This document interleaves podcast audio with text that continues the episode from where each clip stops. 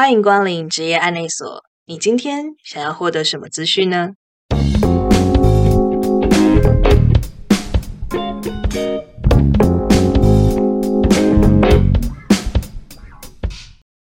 大家好，我是阿拉尼。今天我们要来聊聊一个看起来好像有点遥远，但是已经深入平常生活的职业，就是行销。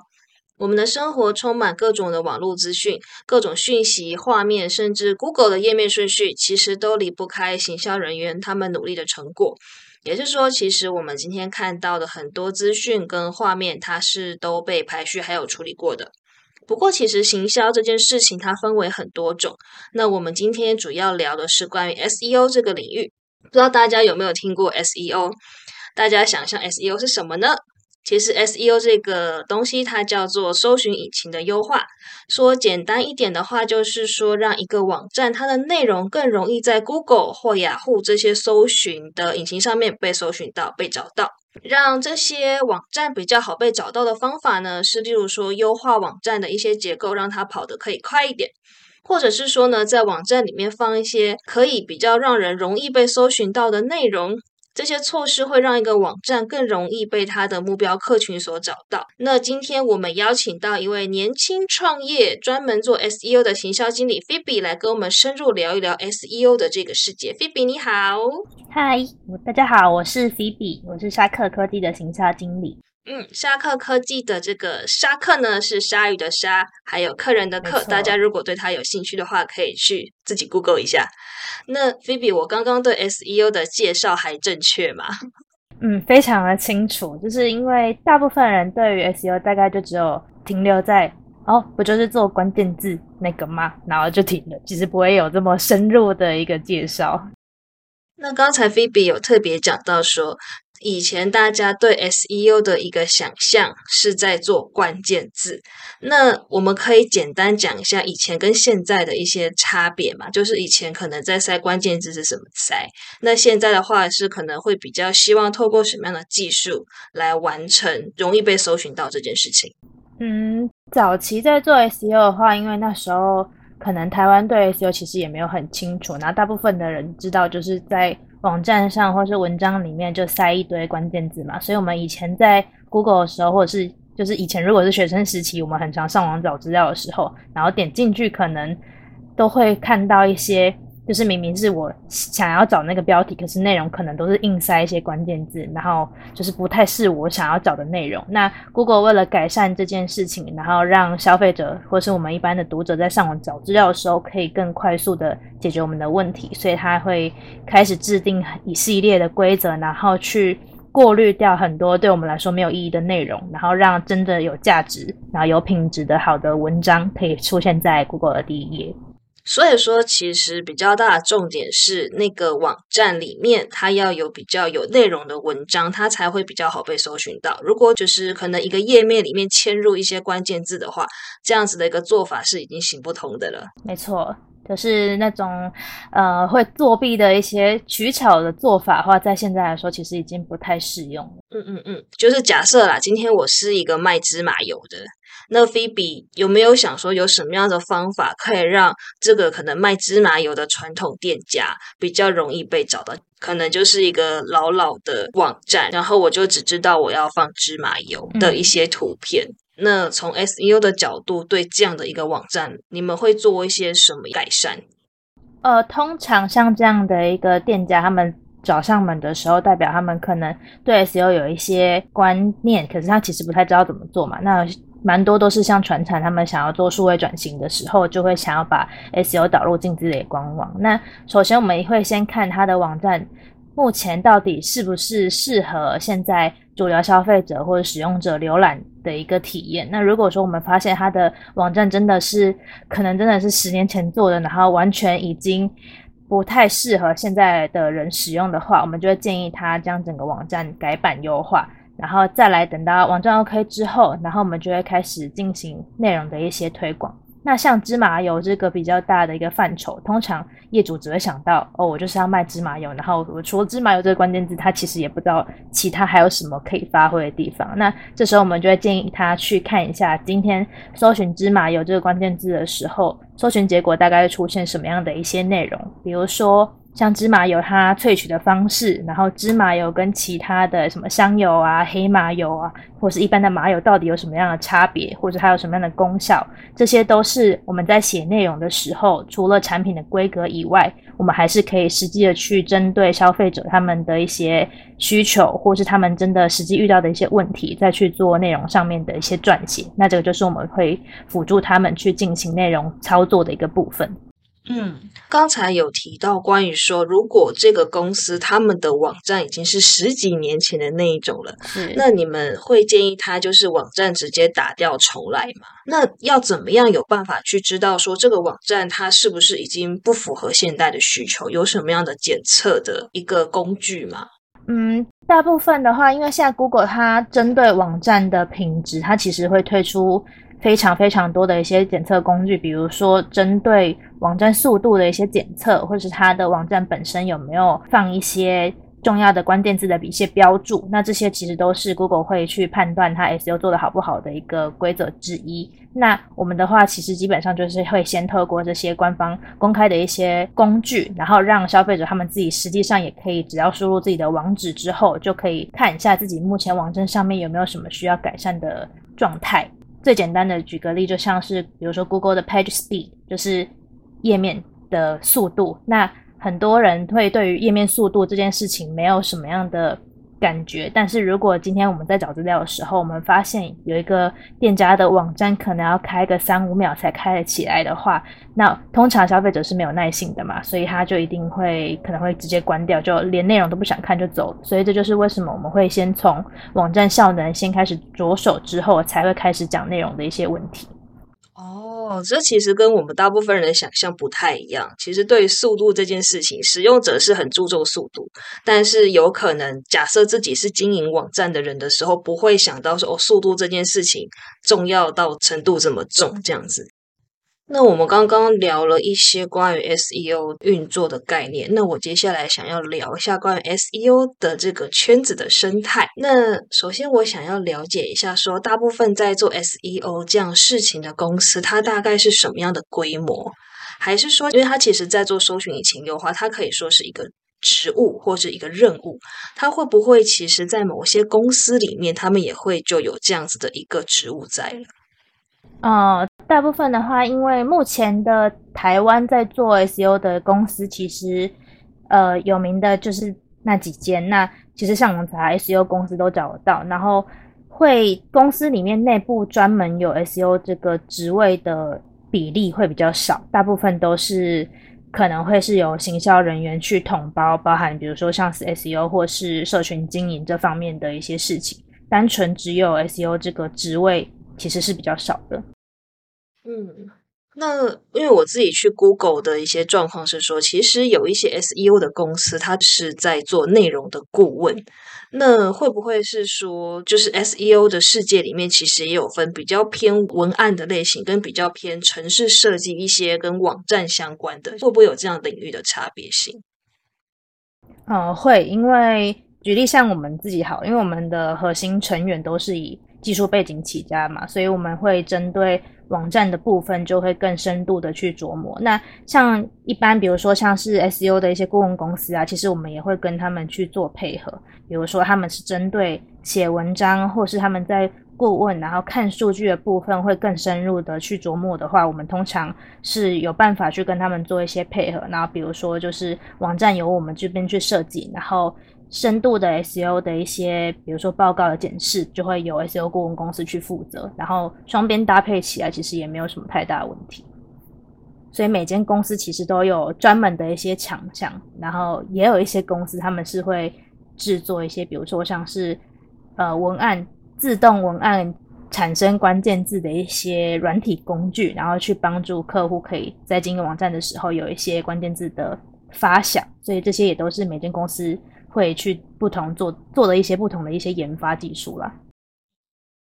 哦，所以其实虽然都是叫 SEO，但是有的可能像菲比，你们公司偏重在网站这个部分，怎么样让网站可能跑得更快或页面更清晰？那有的可能是在做内容顾问的管理，就是可能会跟客人去讲说，他们可能要怎么样去编排他们的内容文案，才会有更多的流量。那有一些的话，可能是懒得想内容，或者是懒得干嘛，他们甚至是会研发一些内容产生器之类的。是那。不同的 SEO 公司之间有可能也会互相的去交流，或者是互相合作，是这样没有错吗？对，没错。哦，那在这样的生态圈里面，其实哪一种取向是偏多的啊？工程比较多的，还是文案类型的比较？就是谁是比较稀世珍宝一点的？嗯，我觉得应该是文案类型的会比较多，因为文案跟技术。相较之下，虽然两个都很重要，但是因为技术上面要调教到非常好，会是一个比较大的一个门槛。所以通常就是 SEO 顾问的公司，通常他们就是文案跟后续，比如说行销打广告这边也都会全包。然后，但是他们都会另外再配合一间专门做 SEO 网站的一间公司，然后让他们看起来整个呃流程是比较完整的。那所以其实。也可以这么说，C B，你们的公司有些时候的业务对象有可能是其他的，只有做文案的公司，就是你们协助他们处理他们的客户网站那个部分的问题。对，就是除了文案公司以外，然后也有可能有网站设计公司，因为很多网站设计公司，他们可能真的只是。专精在视觉上面的设计，它其实没有考量到 SEO 的一个部分，所以他们是的确需要把他们的设计放到我们的一个架构上面，所以设计公司其实也是我们配合的对象之一。再来就是广告代理商或是媒体。哦，那其实像你们公司算是蛮健全的。那你们主要的顾客来源，除了业内之间的互动之外，有很多人需要修正他们的网站嘛？是哪一个产业、哪一个领域的人会需要做这样子的服务？嗯，通常的话，因为我们自己基本上是没有在下广告嘛，所以找到我们的客户都是以 SEO，就是他自己 Google 到我们家公司资讯为主。那通常会来咨询的公司，以台湾来说，因为中小企业比较多，那大部分都是像比如说船产啊，或者是他们。实际上，想要做跨境外销，或者想要做数位转型的企业的话，对我们来说，是我们自己公司主力的一个服务的类别之一。就比如说，像是 B to B 的公司，然后就是公司对公司之间，然后也许有些采购会想要上网查一些，比如说电子零件，然后像这样的一个公司，他就会想要来跟我们作为改版，因为他们想要认真把自己的产品放在网站上，被更多新的客源去看到。刚才有讲传产、跨境行销，跟可能有一些公司，他们主要对 B to B 的，在这些里面的话，你有没有遇过一些比较有趣的案例？在不同的需求之下，他们会不会不同的业者有一些不同的面貌？嗯，其实有趣的案例，我觉得每间公司都会有他们自己不同产业的一些知识，比如说像。我之前接过一个食品批发的一些厂商嘛，然后对他们来说，他们的网站设计，以我们一般消费者来说，我们可能以为它就是放个是，就是可能产品或是它的服务品牌形象照片就好。可是他们要求说，他们的第一张图片是要放有很多货运车，然后看起来很。就是每天进出货量很多的一个视觉，对他们来说，就是他们这个产业很蓬勃发展的一个形象。那这件事情也是我们实际有跟这个产业接触的时候，我们才知道的。所以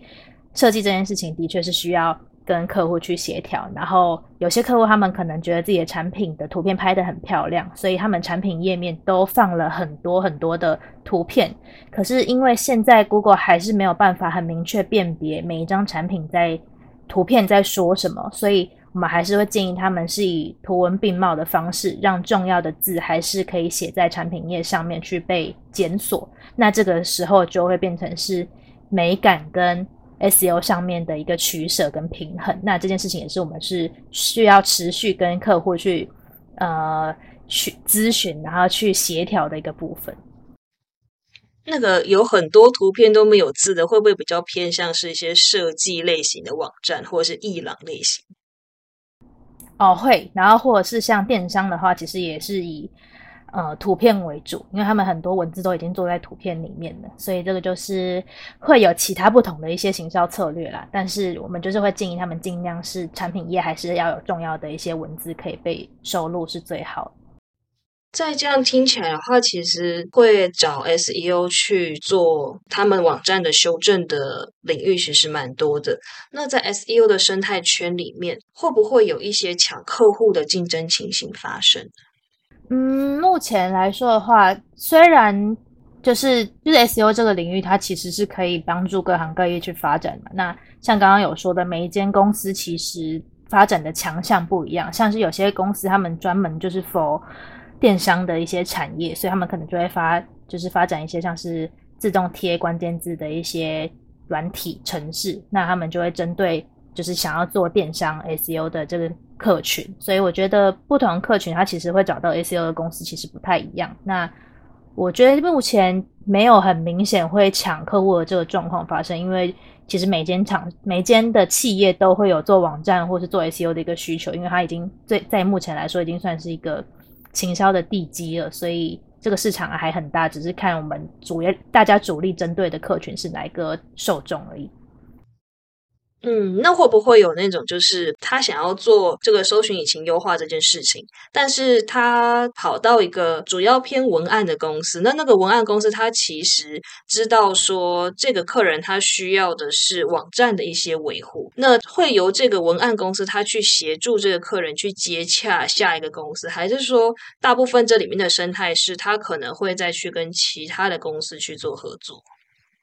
通常客户他也不会只找一间公司啊，他一定会多方面去询价，然后去接洽看看，说到底哪一间比较适合他们现在的一个需求。假如说他今天去找了一间比较像是以文案类型为主的公司，那像刚刚有说的，就是 SEO 公司之间其实都会互相配合，所以大家的需求其实都是可以互相合作去完成的，所以这一点应该不用担心。哎，那我们刚才讲到一个，就是说客户会相互去询价，在客户询价的这个过程之中，你们会跟客户去做提案嘛？例如说，你们要如何协助他去维护哪些部分？你们会先帮他做见证，还是说那个提案比较偏向是一个固定式的一个包装，像说哦，你在我这边可以获得什么样的服务？但是我不会先针对你的网站、你的需求，先去帮你做一些整理。嗯，通常的话，因为客户他实际来，通常都已经是他们有一个品牌的企业的网站了，所以我们会先看他们的网站上面的一些状况。然后，其实，在提案简报的时候，我们就已经会先把他的网站上现有的一些问题提供给他去做呃一些建议，或是他。看看他有没有办法去改善，如果没有办法改善的话，那我们可能就会建议他直接重新制作一个适合做 SEO 的一个网站。所以基本上是会去做提案的。那提案的完整性不会是真的帮他把整个呃文案的规划都已经写好，而是会先去了解他们实际上的需求，才会去有后续的一些规划。哦，哎，那如果说在这样的状况之下。你们一般做这个提案会花多少时间啊？如果之后客户他听了你们的提案，又听了别人的提案之后，他决定要用别人的，那在这个过程中，你们是会收费的吗？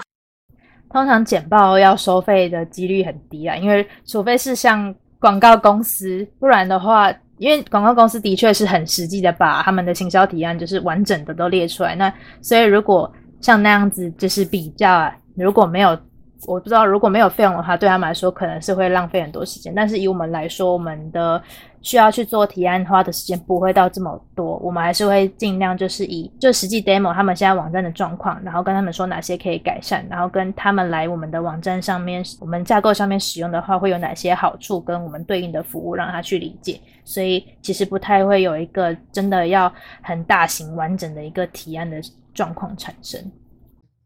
哦，原来如此。诶，那刚才有讲到关于 sales，就是说可能一般广告公司他们会有一些 sales 在做客户跟这个公司中间的一个桥梁跟对口，那他们有可能直接在行销提案的时候就提的比较完整跟准确。那在 SEO 的这个案件的一个流程里面，你们在开启一个案件的时候，是你们也会有像 Sales 这样的一个人物吗？就是说，会不会需要主动去开发你的业务，还是说基本上你们都是等客人自己上门来？因为刚刚 Phoebe 也说，你们其实连 Google 的广告也都没有买。啊，我们 Google 广告是比较少去投放，但是我们通常都是，如果我们今天有开课程的话，可能就会以 Google 关键字广告或者是脸书广告去进行。但我们大部分平常时间是没有广告的状况，就是我们尽量就是以自然流量去跟客人讲说，我们实际经营的一些策略是有成效，那你可以参考看看我们的一些方式。那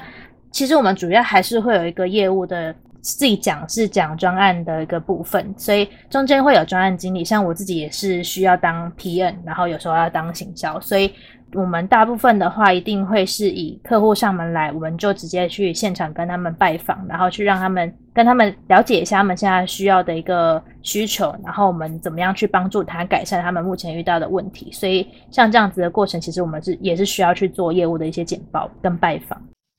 我们可不可以拿一个实际的案子来跟大家分享一下？就是说，你们有没有一个案子是从一开始的提案，然后到后面结束？就是可不可以跟大家分享一个案子？因为我现在已经接太多案子，有时候都已经快忘记以前发生过什么事情了。但我可以讲，我以前第一个接第一个比较有印象深刻的案子的方式，就是因为以前我会去上一些关于行销的课程嘛，那。去上课的好处就是，去上课的人都已经是对于行销或者对 SEO 领域有兴趣的人，所以你在那边去认识其他人，或是跟对方交换名片的话，其实他们已经是有一群有需求的人嘛。那你后续在做接洽的时候，其实就会更贴近他们的一个状况。所以那时候我就去上课，然后跟其中一个对 SEO 领域有需求的呃小姐姐，然后我们去跟跟她交换名片，然后后续我们就有聊说，如果她对于网站有需要改版的一个需求的话，我们可以去做简报。所以后来我们就真的有约成去做简报，然后那那次对我来说也是一个蛮大的挑战，因为我那时候还刚开始创业没多久，所以对于发名片这件事情，其实我也是蛮战战兢兢的。但是后来就是因为他们刚好是二代接班，然后对于这种新的技术也比较。想要尝试，所以我们后来就是接洽蛮顺利，然后一直到现在都还有持续的合作，所以这对我来说应该是一个蛮珍贵的一个经验，而且又刚好在同乡，在同乡，对，哎，那刚才有讲到说关于这个课程，菲比说的这个课程是你们公司办的 SEO 的相关课程，还是说是？通常是外部的一些课程啦，因为我们内部办的课程的话，大部分都已经会先邀请已经是我们的客户，然后再去做对外的一些售票。所以如果说想要接触更多其他领域的话，还是会建议可以多多去跟其他课程或是其他活动的人去做交流，然后也可以就是推进自己的业务，然后也是已经把一群有需求的人聚在一起了，所以后续要推广的话，就比较不会需要再重新说明一次到底在做什么。那你们会蛮常要持续性的参与这样子的内容吗？早期的话可能会，就是对于 SEO 领域还有很多需要去更认识的时候，我自己啦，我自己也会很常去上一些课程。然后到了后期，其实因为 SEO 领域已经发展的比较完善了，所以现在后来都透过 Google 官方的一些公告就可以知道。目前的一些 SEO 领域的一些发展，那当然课程我们还是会建议，如果是对于 SEO 领域还没有那么熟悉的人，他们还是可以持续去上，然后去了解说目前 SEO 的一些趋势是什么。嗯，那聊到这边的话，是知道说 f e b 感觉上你 SEO 的这个技能是后天学习来的，就是说靠着这些持续去参加不同的课程，或者是可能还有一些研讨。或者说，在公司里面的这些学习，慢慢一步一步养成的。那关于你的这个过程，不知道可不可以跟大家分享一下？因为我知道你是从文藻毕业的，是念语言的这个部分，那怎么会一路转往到 SEO 这边这个领域？嗯，一开始其实是因为语言对我来说就是一个工具嘛。那我知道我自己其实对于行销领域一直都是很有兴趣的，所以我在呃学生时期其实就已经会参加很多的比赛啊，或者是像一些会展类或者行销类的一些报告活动或者竞赛。所以对我来说，我其实都蛮知道我以后会往行销领域去做发展。只是进到 S O 这个领域的话。又是一个比较专精的技术，因为那时候对于 SEO 的知识可能还没有那么多人听过，所以我也是就是第一次接触到，就是意外接触到这个领域之后，我就觉得哦，感觉是一个很新的一些东西，然后我就开始去上课，然后也觉得做 SEO 这件事情对网站是一个正向循环啊，就是帮助业主可以用一个更宏观的一个角度去经营自己的内容，然后不会只是单纯想说我今天就是为了做哪些关键字，然后。硬要把关键字塞进去网站里面而已，而是它是整个完整的，你可以去思考说消费者到底在哪一个流程，他会需要什么样的一个内容，然后结合你自己的关键字，然后包装成一个完整的一个内容的行销。所以这件事情就是我做了比较感兴趣，也比较有成就感的地方，所以就会继续一直做到现在。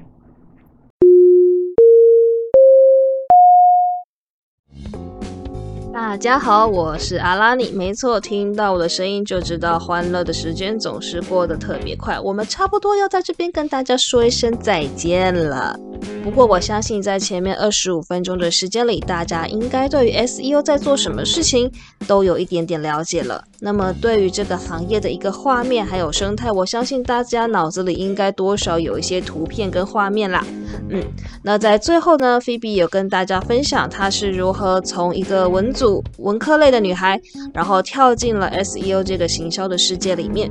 那我相信每个人的生活中多多少少也有一些有趣的机会、有趣的际遇。那遇到的时候就请要好好把握哦。那我们在下一集的时间里面呢，就是下个礼拜，我们会继续聊 SEO 这个话题。我们会来聊聊到底什么性格的人比较适合 SEO 这个领域，而什么性格的人可能会比较适合像广告那一种类型的领域哦。好，那我们这个礼拜就到这边了，跟大家说一声再见，拜拜。